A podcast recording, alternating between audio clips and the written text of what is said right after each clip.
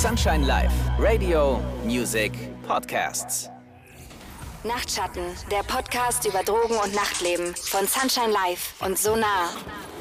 Hallo und schön, dass ihr wieder mit dabei seid bei einer neuen Folge Nachtschatten. Inhaltlich haben wir heute ein Thema für euch vorbereitet, das aktuell heiß diskutiert wird. Es geht ums Drug-Checking. Für die SchweizerInnen unter euch ist das vermutlich ein alter Hut und das Normalste auf der Welt. Aber wir in Deutschland, wir mussten darauf wirklich lange warten. Bereits vor fünf Jahren wurde das Drug-Checking-Projekt vom Berliner Senat ähm, beschlossen und nun ist es endlich soweit. In Berlin können Substanzen auf Zusatzstoffe und Wirkstoffgehalt getestet werden. Wie genau das funktioniert und warum das ein wirklich wichtiger Schritt nach vorne ist, das erklären uns heute Tibor Harrach, der pharmazeutische Koordinator des Drug-Checking-Projekts, und Lars Behrens, er ist Fachbereichsleitung bei der Vista GmbH. Aber bevor wir gleich so richtig tief inhaltlich starten, habe ich noch eine kleine Ergänzung. Denn seit wir diese Folge aufgezeichnet haben, sind bereits ein paar Tage vergangen und manchmal ändern sich Dinge eben schneller als gedacht. In der Zwischenzeit wurde das Betäubungsmittelgesetz nämlich angepasst. Bundesländer, die dürfen nun ähm, ja, Modellprojekte wie das Drug-Checking hier in Berlin, also zur Substanzanalyse für UserInnen anbieten und das auch mobil und in Drogenkonsumräumen. Leider bedeutet die Anpassung aber nun nicht, dass auch in allen Bundesländern entsprechend Angebote geschaffen werden. Auch auf Landesebene müssen die Bestimmungen natürlich angepasst werden. Bundesländer, die aktuell keine Drogenkonsumräume betreiben, werden vermutlich auch beim Thema Drug-Checking zögerlich sein. Wie sich Drug-Checking-Angebote weiterentwickeln werden, das wird die Zukunft zeigen. Wir reden heute aber erstmal darüber, was jetzt bereits möglich ist. Und zum Thema habe ich, wie bereits angekündigt, direkt zwei Experten. Und ähm, vielleicht stellt ihr euch kurz vor. Lars, fang doch bitte mal an. Ja, hi Jessica. Ich arbeite bei der Vista G GmbH, also einer der drei Träger, die die Beratung und die ähm, Substanzannahme im Drug-Checking-Projekt übernehmen und koordiniere unter anderem das Drug-Checking-Projekt mit und mache sonst noch ein paar andere Sachen. Ähm, mache die Fachbereichsleitung auch für die Drogenkonsumräume und für die Arbeitsbeschäftigungsprojekte bei Vista. Ein recht, recht breit, breites Spektrum. Mhm. Und Tibor, was ist deine Aufgabe? Ja, ich bin Tibor, Tibor Harrach. Ich bin der pharmazeutische Koordinator des Drug-Checking-Projekts, gewissermaßen die Schnittstelle zwischen den drei sozialpädagogischen Beratungseinrichtungen und dem Labor. Bei mir treffen zum Beispiel die Analyseergebnisse aus dem Labor ein und ähm, ich gucke sie mir an, interpretiere sie, kommentiere sie und entscheide auch, vor welchen Substanzproben, wo wir das Ergebnis dann vorliegen haben, wir ähm, auf der Homepage warnen. Mhm. Wie gesagt, das Drug-Checking ist jetzt gestartet. Lars, ich glaube, für viele HörerInnen ist es ein bisschen abstrakt. Wie genau läuft das denn? Also kannst du uns mal ganz konkret schildern, wie genau das abläuft? Na klar. Also äh, ich hatte es ja gesagt, das ist eine Kooperationsveranstaltung mit mehreren Beteiligten. Auf der einen Seite sind da die drei Träger, die Schwulenberatung, Fixpunkt, GmbH und Vista. Und dann gibt's da noch das äh, Landesinstitut für gerichtliche und soziale Medizin, das GERMED. Dort finden die chemischen Analysen statt. Und ähm, wir haben das so aufgeteilt, dass an einem Tag in der Woche, zurzeit ist das Dienstag, aber das ist nicht in Granit gemeißelt, ähm, offene Sprechstunden an verschiedenen Standorten, bei der Schulenberatung, bei Vista Misfit ähm, und von Fixpunkt aus bei Confamilia, der Vista Beratungsstelle in Neukölln stattfinden. Da können die Leute dann ihre Substanzen mitbringen. Es finden sozialpädagogische Intake-Gespräche statt. Ähm, das heißt, da werden so ein paar Daten erfragt, soziodemografische Daten, aber unter totaler Einhaltung der Anonymität der Leute, die da kommen. Also niemand muss da seinen Namen, seinen ähm, Geburtsdatum, seine Telefonnummer angeben. Ähm, das sind so ein paar Grunddaten zum, zum Alter und äh, zum Wohnort. Ähm, und dann gibt's auch konsumbezogene Fragen. Das heißt, ähm, wurde die Substanz, die dort abgegeben wurde, schon mal konsumiert? Äh, wurden schon mal Drug-Checking-Projekte aufgesucht oder äh, Hilfen in Anspruch genommen? Was wurde denn so in letzter Zeit konsumiert? Ähm, und, und dann natürlich so ein paar Fragen zu der Substanz selber. Also in welchem Rahmen ist die erworben worden? War das ein Stammdealer? Ist das irgendwie im Club gekauft worden? Als was ist die Substanz äh, erworben worden? Also wie ist die deklariert? Und über diese Fragen ähm, wird ja schon eine Konsumreflexion befördert. Ähm, das ist ja ein Ziel des Drug-Checking-Programms. Also das Hauptziel ist ja natürlich, dass äh, Überdosierung, dass äh, Vergiftung verhindert werden. Aber ein weiteres wichtiges Ziel ist, dass die Leute ähm, einen bewussten Konsum äh, befördern und, und dafür sind diese Intake-Gespräche ein ganz guter Start.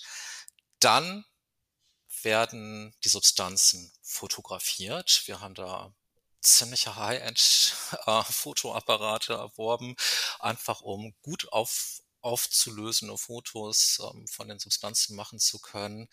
Zum Beispiel für den Fall, dass wir eine Pillenwarnung oder überhaupt eine Substanzwarnung auf unserer Webseite veröffentlichen müssen. Ähm, und im weiteren Verlauf werden die Substanzen dann an das Labor, an das Germit gesendet, geschickt, äh, wo sie dann analysiert werden. Das kann dann unterschiedlich lange dauern, je nachdem, ähm, wie die Substanz so beschaffen ist. Und ähm, also eine LSD Pappe äh, lässt sich nicht so leicht und so schnell analysieren wie zum Beispiel Amphetamine in kristalliner Form.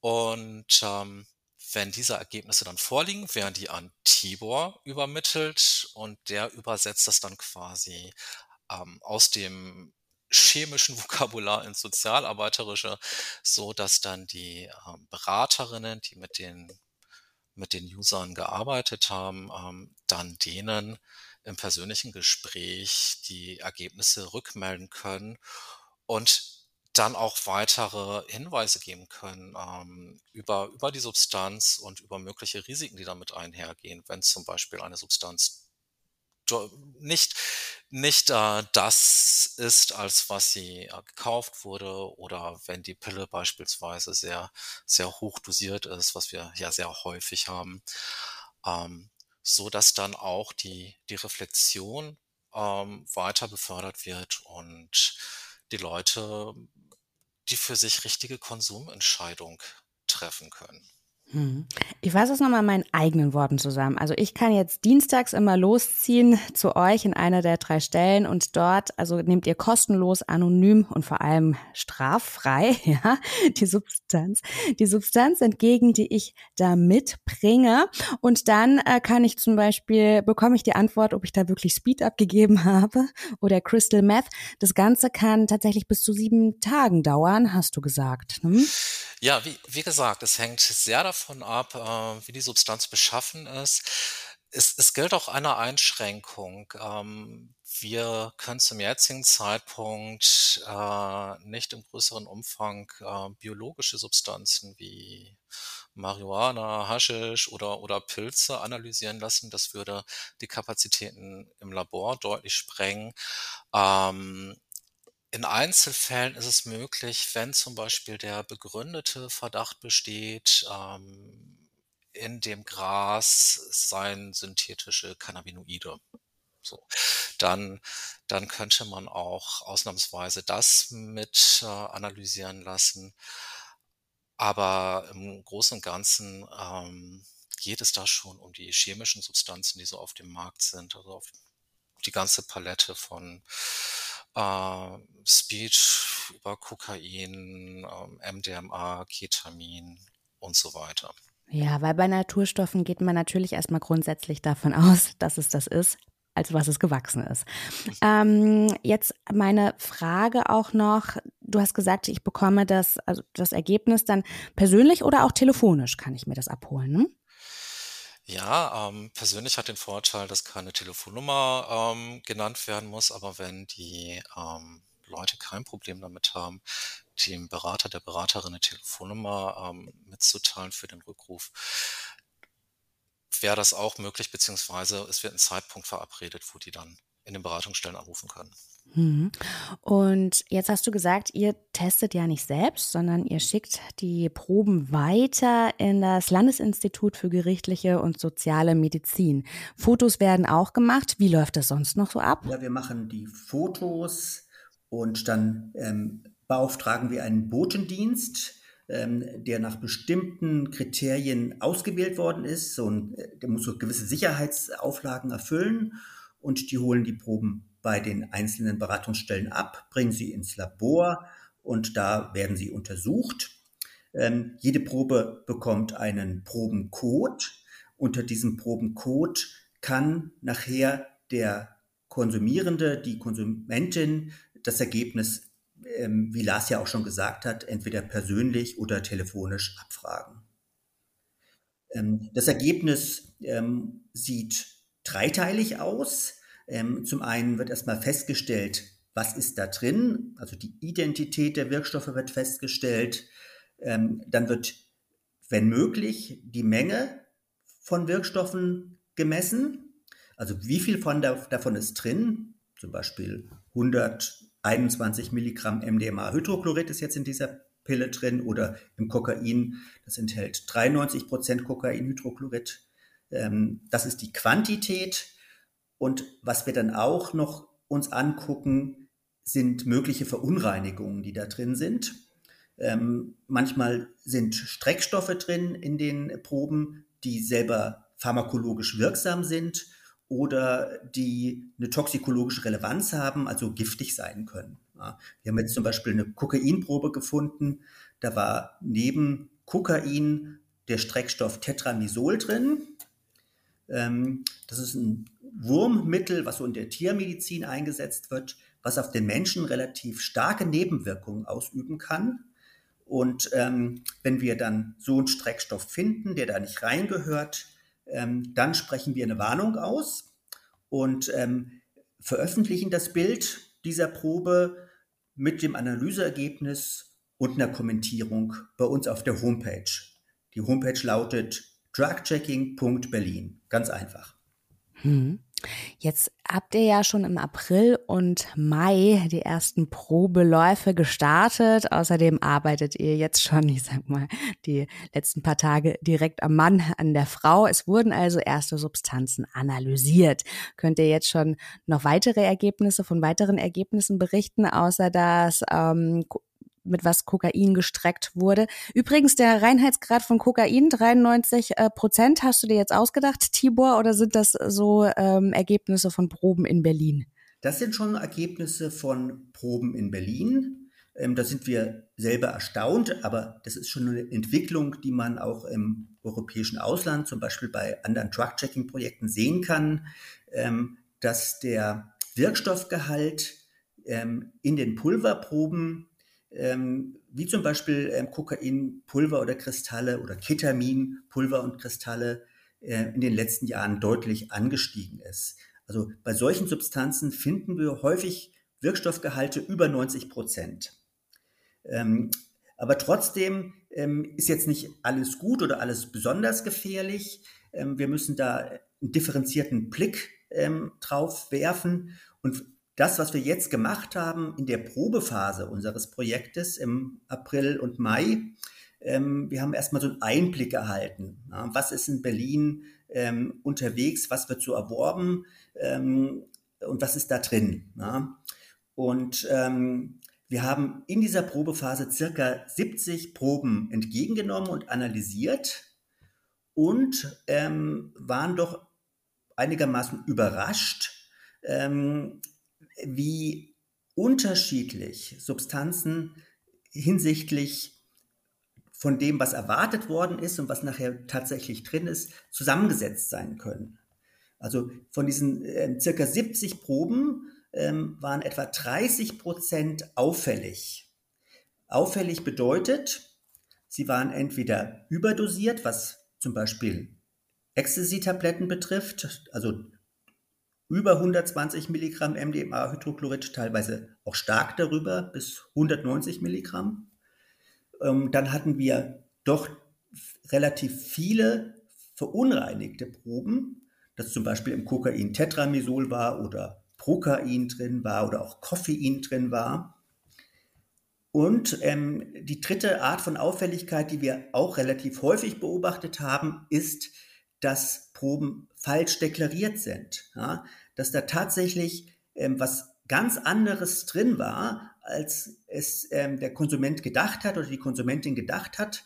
Ähm, da, war, da, hat zum Beispiel jemand ähm, MDMA-Kristalle ähm, sich gekauft und nachher war, war Ketamin drin. Ja? Oder er hat, da hat jemand Kokain gekauft und tatsächlich war auch wieder Ketamin drin.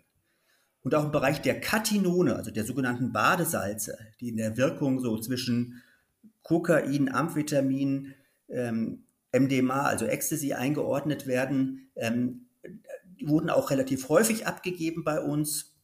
Der Klassiker ist das Mephedron. Und ähm, auch da waren viele Fehldeklarationen beobachtet worden, dass da nicht Mephedron drin war, sondern ein anderes Katinon.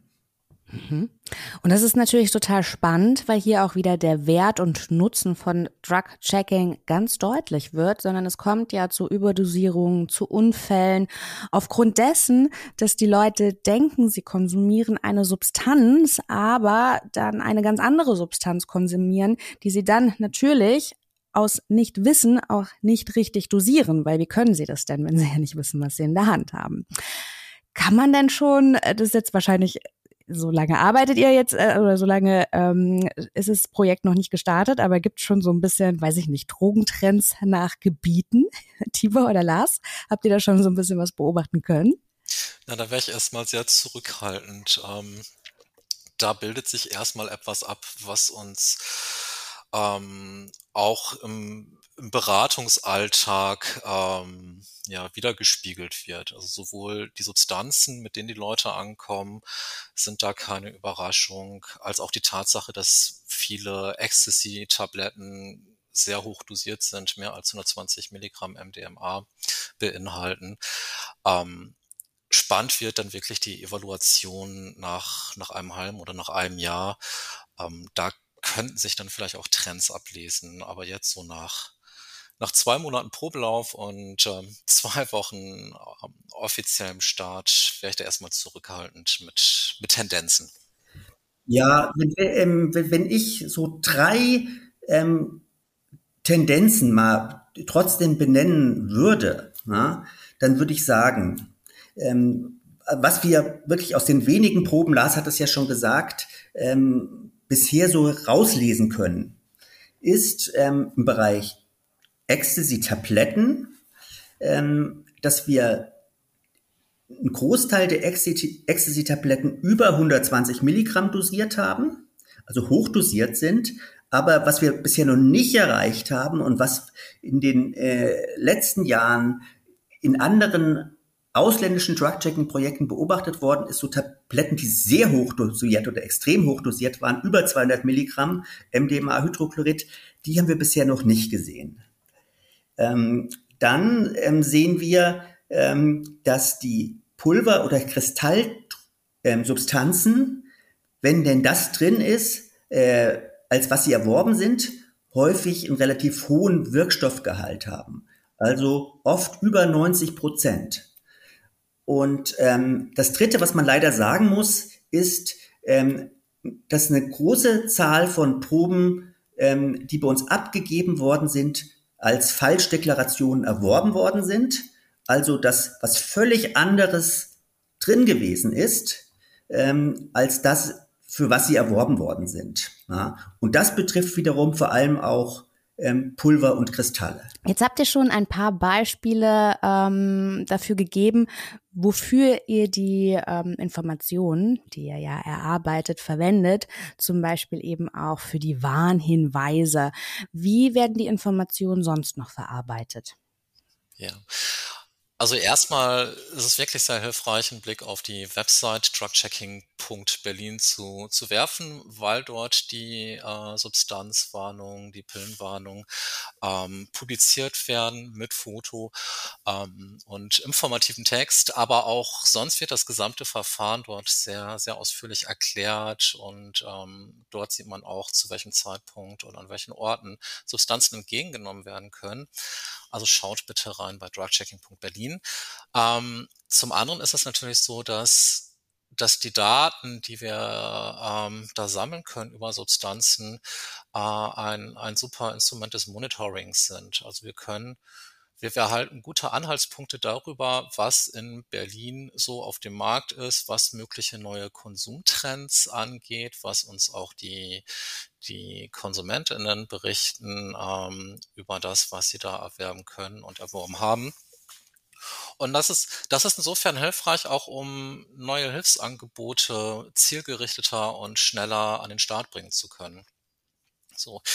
Dann gibt es noch den, den großen äh, ja, europäischen Rahmen. Drug-Checking findet ja in vielen anderen Ländern Europas auch statt. Und es gibt das TEDI-Netzwerk. Dazu kann äh, Tibor vielleicht gleich noch ein bisschen mehr erzählen, ähm, wo dann die, die Daten aus den Drug-Checking-Projekten europaweit gesammelt werden und auch evaluiert und ausgewertet werden können. Mhm. Ja, Tibor, dann würde ich dich gleich bitten, uns zu erklären, was denn das TEDI-Netzwerk ist und vielleicht auch noch so ein bisschen zum rechtlichen Rahmen beziehungsweise auch der Geschichte des Drug-Checkings, denn ähm, ich weiß, direkt im Vergleich zur Schweiz, ne, die, für die ist es ein alter Hut. Aber im Prinzip habe ich mal gehört, dass wir relativ zeitgleich hier in Berlin gestartet sind, nur dass bei uns wieder eingestampft wurde. Vielleicht kannst du ja mal so ein bisschen Licht ins Dunkel bringen, Tibor. Ja, also wir hatten ja in den 1990er Jahren ähm, auch schon mal ein Drug-Checking-Programm.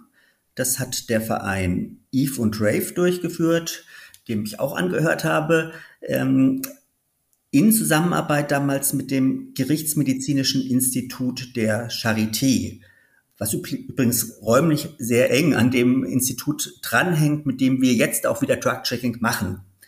Und ähm, der Verein Eve und Rave hat damals auch anonym Substanzen entgegengenommen, Ecstasy und andere Substanzen, und hat sie in die Charité verbracht. Dort wurden sie professionell untersucht, genau nach den Kriterien, die bei uns heute auch ähm, noch akut sind.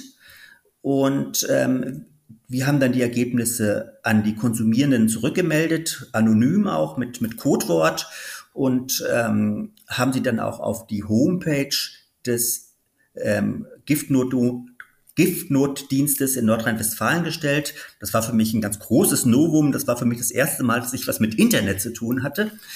Ähm, und ähm, genau, wurde sehr gut angenommen. Aber wir haben das gemacht gegen den erklärten politischen Willen ähm, der damaligen Bundesregierung und auch des damaligen Senats. Und darum hatten wir damit Repressionen zu kämpfen. Das Büro von Ethan Rave wurde durchsucht und letztendlich auch das Gerichtsmedizinische Institut, was weltweit Aufsehen erregt hat. Und ähm, es kam dann auch seitens der Staatsanwaltschaft zu versuchen, ähm, die Mitarbeiter, die äh, die Substanzen abgegeben haben, wegen Drogenbesitz ähm, vor Gericht zu stellen. Aber ähm, die Verteidigung ähm, konnte das abwehren und letztendlich haben zwei Gerichtsinstanzen, nämlich das Amtsgericht Tiergarten und das Landgericht Berlin, festgestellt, so wie das damals Eve und Rave gemacht hat, war das kein Verstoß gegen das Betäubungsmittelgesetz. Und da haben wir natürlich alle gehofft, neue Bundesregierung ähm, ähm, 1998, ähm, jetzt könnte es losgehen mit Drug-Checking auf Bundesebene. Aber das war nicht so. Ähm, die damalige Bundesregierung hat das dann nicht ähm, äh, übernommen und nicht als Modellprojekt ähm, initiiert und auch nicht äh, regelhaft ins Betäubungsmittelgesetz eingefügt. Ähm, und es wurde immer wieder behauptet, und, und diese, das wurde so narrativ konstruiert, was ich für unhaltbar halte, ähm, es sei mit dem Betäubungsmittelgesetz nicht vereinbar, Drug-Checking, und es sei verboten und strafbar. Ja was nicht stimmt. Aber ähm, dieses Narrativ wurde aufrechterhalten und immer und immer wieder wiederholt, auch in den Medien. Ähm, und ähm, das hat dann das, die, die Aufnahme von Drug-Checking blockiert, sowohl hier in Berlin, aber auch in anderen Bundesländern. Zum Beispiel Hessen ähm, würde gerne Drug-Checking machen, ist ein Vorreiter. Und Thüringen, aber auch Städte wie Hamburg, Land wie Hamburg und oder äh, Kommunen in Nordrhein-Westfalen bereiten schon gewissermaßen Drug-Checking vor, ähm, aber ähm, trauen sich nur nicht, das umzusetzen. In Berlin ähm, haben wir es geschafft, und zwar, wir haben die Drug-Checking-Initiative Berlin-Brandenburg gegründet und haben da ähm, Veranstaltungen durchgeführt, haben namhafte Juristen eingeladen und ähm, konnten so dazu beitragen, ähm, dass dieses Narrativ mal so in Frage gestellt worden ist. Drug-Checking sei verboten. Und ähm, irgendwann hat dann tatsächlich eine Koalition in Berlin, das war damals Rot-Rot-Grün, ähm, beschlossen, wir gehen das Drug-Checking an und, und ähm, stellen Mittel dafür zur Verfügung im Landeshaushalt. Und daraufhin hat sich dann dieses, dieser Verbund aus Vista, Fixpunkt, Schwulenberatung auf das Projekt beworben und ähm, haben dann nochmal ein Konzept geschrieben und ähm, haben dieses Konzept auch juristisch begutachten lassen. Der Gutachter hat gesagt, so wie ihr das vorhabt, geht das im Prinzip. Da und da sind noch ein paar kleine Nachbesserungen zu machen. Ihr müsst noch ein Sicherheitskonzept schreiben, genau einen Ablaufplan. All das haben wir getan. Und ähm, sind dann damit wieder an den Senat herangetreten und an verschiedene Senatsverwaltungen und Institutionen, die dafür sozusagen auch ins Boot geholt werden müssen. Das war ein ziemlich langwieriger, komplexer Prozess, muss man sagen im Nachhinein. Aber er war erfolgreich. Wir haben jetzt das Innenressort, das Justizressort, das Gesundheitsressort zusammengebracht, Polizei und Staatsanwaltschaft und eben auch Gerichtsmedizin und ähm, die haben ihm gesagt, so wie ihr das jetzt hier projektiert habt, finden wir das gut und so könnt ihr das machen. Dann hat das noch lange gedauert mit dem Labor, mit Einstellungen in dem Labor, mit nochmal ähm, ähm, Nachlegen im Landeshaushalt von Mitteln speziell für das Labor. Aber auch diese Hürde ist dann überwunden worden. Das Ganze hat sich hingezogen, vor allem auch wegen Corona. Das hat Ressourcen gebunden ähm, in, de, in der Gesundheitsverwaltung. Aber nichtsdestotrotz, es hat lange gedauert, aber jetzt sind wir am Start und setzen das Projekt erfolgreich um. Davon gehe ich aus. Also ihr habt mit Strafverfolgung, die müsst ihr jetzt erstmal nicht mehr befürchten. Und ich frage mich. Und ähm, nicht nur wir müssen sie nicht befürchten, das ist ganz wichtig, mir zu sagen, äh, hier nochmal zu sagen, ähm, sondern auch, und das geht tatsächlich dann nur, wenn man mit der Polizei und der Staatsanwaltschaft kooperiert, ähm, dass in, einem, in einer Kooperationsvereinbarung die Polizei uns praktisch ähm, zusagt, dass ähm, sie zu den Sprechstundenzeiten, ähm, während Konsumierende sich ähm, den Einrichtungen nähern, ähm, da keine Kontrollen durchführen. Ja? Denn, denn die Konsumierenden, wenn sie Substanzen, Betäubungsmittel in der Tasche haben, ähm, gelten vor dem Gesetz als Straftäter. Ja? Und ähm, das muss eben sozusagen, das muss ähm, genau besprochen werden und ähm, mit, mit, mit den Behörden, ähm, dass ähm, die Konsumierenden in dieser Zeit, wo Drug-Checking läuft, von Strafverfolgung nicht bedroht sind. Und das haben wir hinbekommen. Das bringt mich allerdings zu also ähm, einem Kritikpunkt, den ich jetzt in meiner Bubble häufig gehört habe. Tibor, vielleicht kannst du auch etwas dazu sagen, ähm, dass einige Konsumentinnen gesagt haben, na ja, dann muss ich mich dahin begeben zu einem und dann dauert das so lange, bis man das Ergebnis hat. Warum stehen die denn nicht wie in anderen Ländern einfach mit ihrer mobilen Teststation vorm Club? Da brauche ich die doch, wenn ich von irgendjemand Fremden irgendwas kaufe, will ich doch die Konsumentscheidung schnell treffen. Ähm, warum ist das denn denn nicht so, Tibor? Also das ist eine gute Sache, mobiles Drug-Checking zu haben, wie es, du hast es ja schon gesagt, zum Beispiel in Österreich und in der Schweiz läuft. Ähm, optimal ist beides zu machen, dass sich das gegenseitig ergänzt, weil das sieht man, das zeigen auch wissenschaftliche Untersuchungen, dass man durch mobiles Drug-Checking andere konsumierende Gruppen erreicht als durch stationäres. Ähm, durch mobiles findet, erreicht man häufig mit Drug-Checking jüngere Konsumierende und vielleicht auch Konsumierende, die noch in der früheren Phase ihres Konsums äh, sich befindlich sind. Ähm, darum ist das eine gute, auf jeden Fall eine gute Ergänzung. Und du sagst ja auch, ähm, auf der Party wird möglicherweise die Konsumentscheidung getroffen und wenn da jetzt eine hochdosierte Ecstasy-Tablette identifiziert wird, dann können eben auf der Party noch äh, die Konsumenten sehen, dass sie die zumindest mal teilen, bevor sie sie konsumieren. Das ist eine gute Sache. Ne? Ähm, wir haben, und zwar auch auf Empfehlung der Kollegen in der Schweiz und in Österreich, ähm, erstmal mit stationär begonnen. Da haben wir einen geschützten Rahmen dann und da haben wir, können wir auch Infrastruktur nutzen, die schon vorhanden ist. Wir haben Drogenberatungsstellen in Berlin, verteilt auf Berlin. Und wir haben eben auch ein stationäres Labor, nämlich dieses Gerichtsmedizinische Institut. Und damit kann man erstmal gut anfangen. Ähm, wenn die Politik sagt, wir möchten auch mobil, äh, mobiles Drug-Checking haben und da entsprechende Mittel bereitstellt, das ist dann deutlich aufwendiger als stationäres Drug-Checking, dann ähm, sind wir auch gerne bereit, ähm, uns ähm, an, der, an dem Aufbau ähm, eines mobilen Drug-Checkings zu beteiligen. Hm.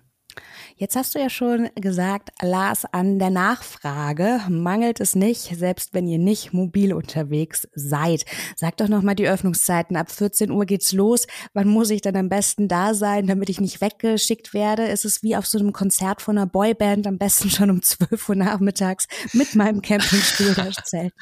Ja, ich habe jetzt das Dilemma, dass vielleicht die ein oder anderen Hörerinnen des Podcasts erst vier, fünf Monate ähm, nach nach Erstausstrahlung aus dem Archiv heraus, aus ähm, dem Podcast hören. Weshalb ich empfehle, die Öffnungszeiten auf drugchecking.berlin nachzulesen. Jetzt gerade aktuell wäre es bei Fixpunkt. Ähm, die Sprechstunde in den Konfamilienräumlichkeiten dienstags von 18.30 Uhr bis 20.30 Uhr, in der Schwulenberatung dienstags von 16 bis 19 Uhr und in der Vista Misfit Beratungsstelle in Kreuzberg dienstags von 17 bis 19 Uhr.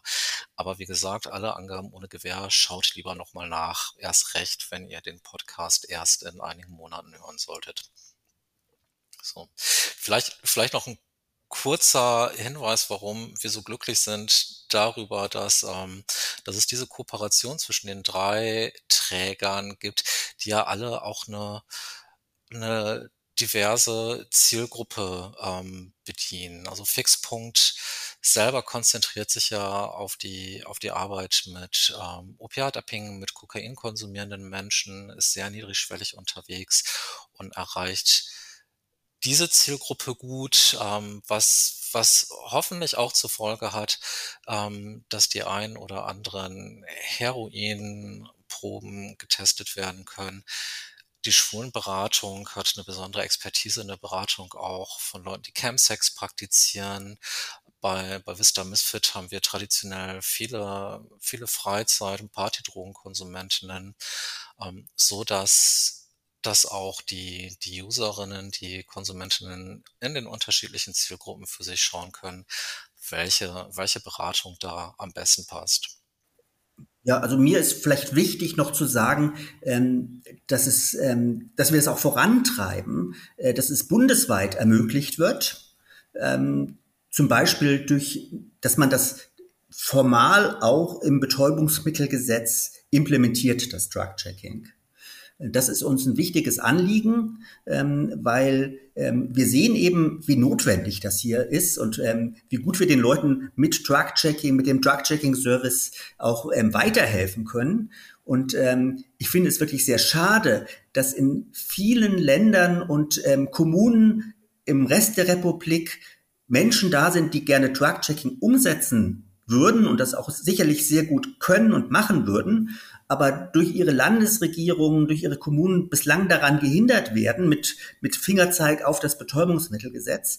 Und das, diese Hürde würde wegfallen, wenn man da wirklich ähm, in das Gesetz reinschreibt, Drug-Checking ist gewünscht und unter den und den Bedingungen ähm, durchzuführen.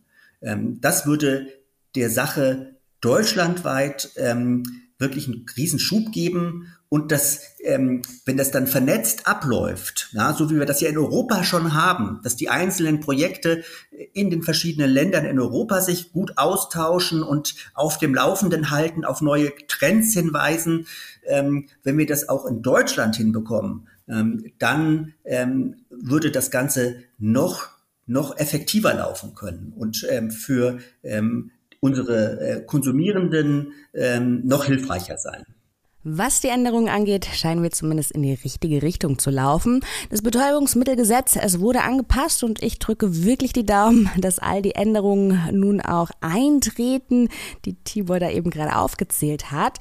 Denn, wenn wir ehrlich sind, Gesetzesänderungen alleine machen eben noch keinen Wandel. Es gibt eben auch KritikerInnen, die den Wert solcher Angebote einfach nicht begreifen wollen, ja? Und die äh, Kritik äußern wie, warum steckt man denn da überhaupt Geld in Drug-Checking? Die sollen doch alle gar nicht nicht konsumieren. Ich nenne das jetzt mal wirklich liebevoll und nicht wertend.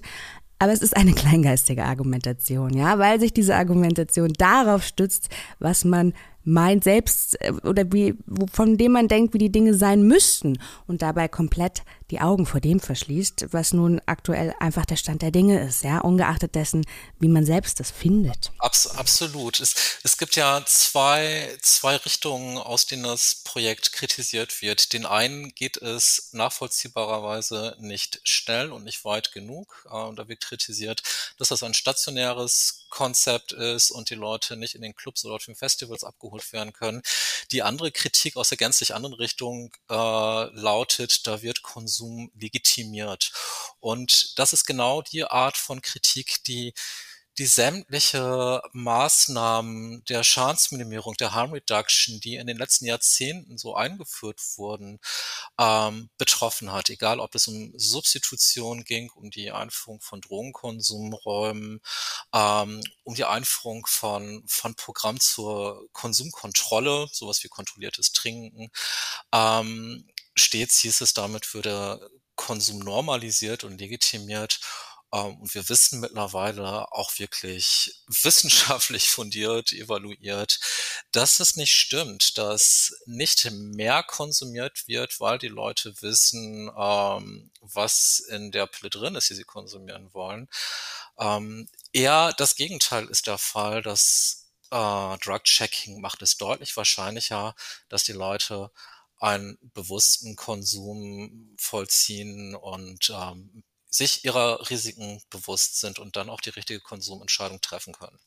Das sind so schöne abschließende Worte, Tibor. Ähm, Lars, ich möchte dem gar nichts mehr hinzufügen, sondern euch nur sehr für eure Zeit danken. Gerne. Ja, danke ebenfalls. Tschüss, Jessica. Tschüss. Drug-Checking, ihr merkt selbst, da tut sich einiges. Es ist also sicherlich nicht die letzte Folge zu diesem Thema produziert worden. Zum Ende aber nochmal eine Info in eigener Sache. Ich habe es auch in den vergangenen Folgen zum Schluss immer mal wieder erwähnt und euch ist ja sicherlich selbst auch aufgefallen, dass sich Rü hier ziemlich rar macht. Aber nächste Woche, da ist er wieder da. Denn wir haben eine FAQ-Folge vorbereitet. Ihr konntet ihm nochmal Fragen stellen. Er wird euch auch erklären, warum er hier uns so wenig in diesem Podcast-Studio besucht. Wenn ihr außerdem noch Fragen zu diesem oder zu anderen Themen habt, dann schickt uns gerne eine Mail an nachtschatten-live.de. Wir beantworten alle Fragen zum Thema Safer Use, wenn ihr möchtet, ganz diskret. Das war's für heute. In 14 Tagen hören wir dann uns also wieder mit Rü, unserem Ehrengast. Bis dahin, kommt gut durch den Sommer und passt auf euch auf. Nachtschatten, der Podcast über Drogen und Nachtleben von Sunshine Life und Sonar.